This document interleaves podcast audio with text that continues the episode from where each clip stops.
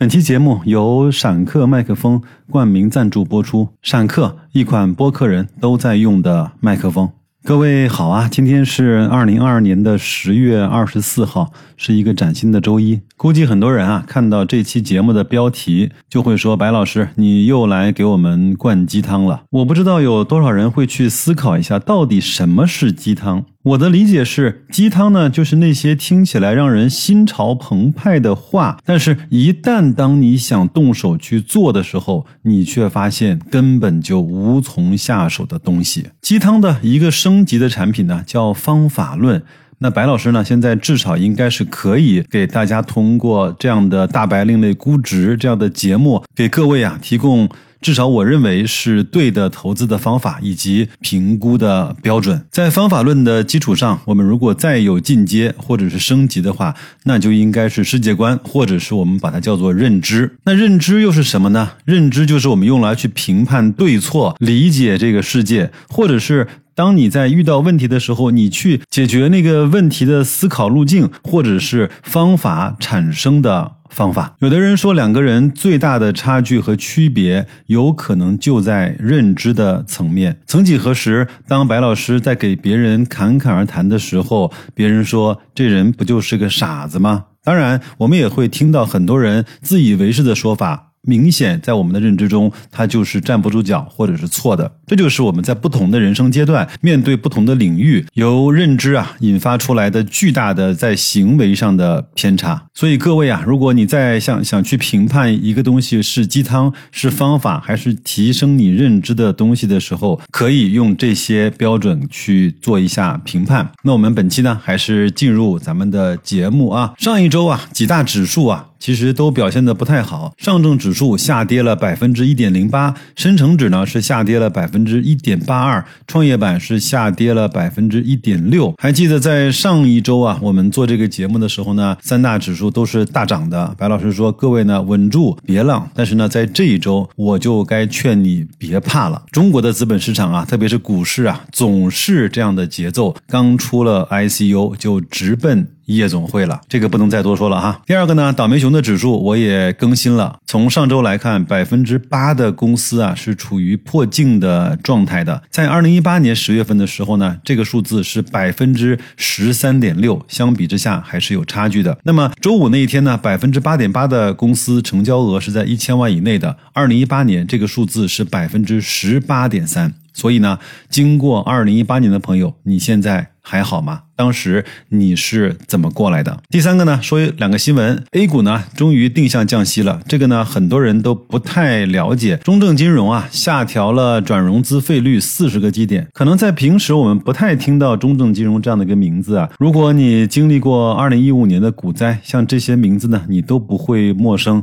中金、证金。汇金等等吧。那么有人会说了，到底什么是转融资的费率呢？就是我们在股票市场如果开户呢，你问你的券商借钱就叫融资。你问他借券呢，就叫融券。当然了，一般你在融资的时候啊，证券公司呢用的是自己的自有资金。当这个自有资金不足的时候呢，他可以去问证金呢去借钱。那么这次下调的转融资的费率啊，就是证券公司去问证金借钱的费率。有的人会说，那这不是隔靴搔痒吗？这不是有点扯吗？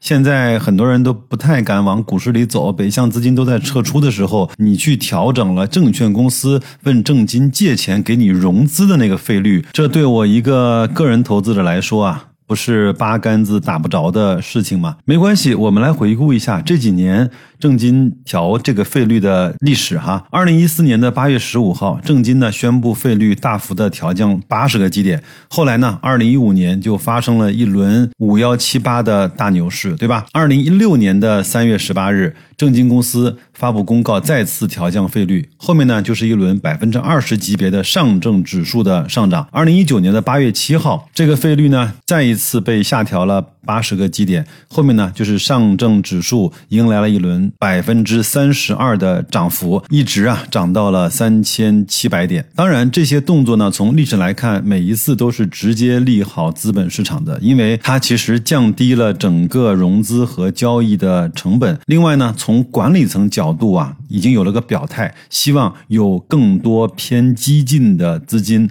能够去下场。当然，可能不是明天，可能不是下个月，但是这样的表态和这样的动作。总会在某个时候刺激到这些资金和投资者的情绪哈。我在图文区呢又放了一张图片，是证券公司在上周五收盘之后的市净率啊，市净率呢是一点二五四，当前的百分位呢是百分之四点六五，这个百分位呢是在十年间啊证券公司指数的百分位。所以还是非常有参考意义的。另外呢，我下面呢还放了一张图，是证券公司市净率的正态分布啊。我们可以看得到，其实从一点二五到两点三倍之间是证券公司这个指数市净率主要的分布。那么低于一点二五倍呢，包括高于二点三倍呢，这种正态分布就会出现明显的减少这样的情况。说明了什么呢？说明了这样的极值啊，其实在很多的时候呢，它是待不住的。如果过分低，如果过分高，那说明这个市场已经到了过分的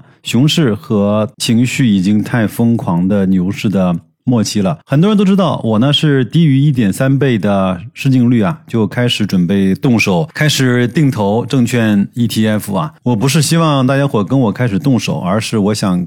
跟大家说，这是我对于这个标的定的计划。在一个有计划的操作面前，可能些许的不完美或者是偏差。要比那些完全没有计划、误打误撞要来的好得多。如果呢，你还相信券商的周期波动轮回的这些朋友啊，基本上也可以动手了。另外呢，我们再回顾一下今年发生的一些事情啊，一年的三次降息和两次降准，和发生在上周的基金公司的大规模的回购，以及 M 二的增速啊，创下了六年来的新高。这些呢，其实都在告诉我们，很多的事情已经在悄悄的暗地里做了很多的改变。只不过呢，有点像一壶水呢，要在烧开之后，它才会显现出沸腾的样子。所以不要着急，在对的时候做对的事情。当然，如果你愿意的话，你也可以找到那个对的人。白老师呢，会持续的努力，争取成为让你值得信任的。那个人，公众号大白说投资底部对话栏输入社群，了解一下我们的社群小伙伴都在讨论什么，你要不要一起来玩？关于本期的指数呢，我不再跟大家赘述了，有几个新的变化，我要跟大家说一下。第一个呢，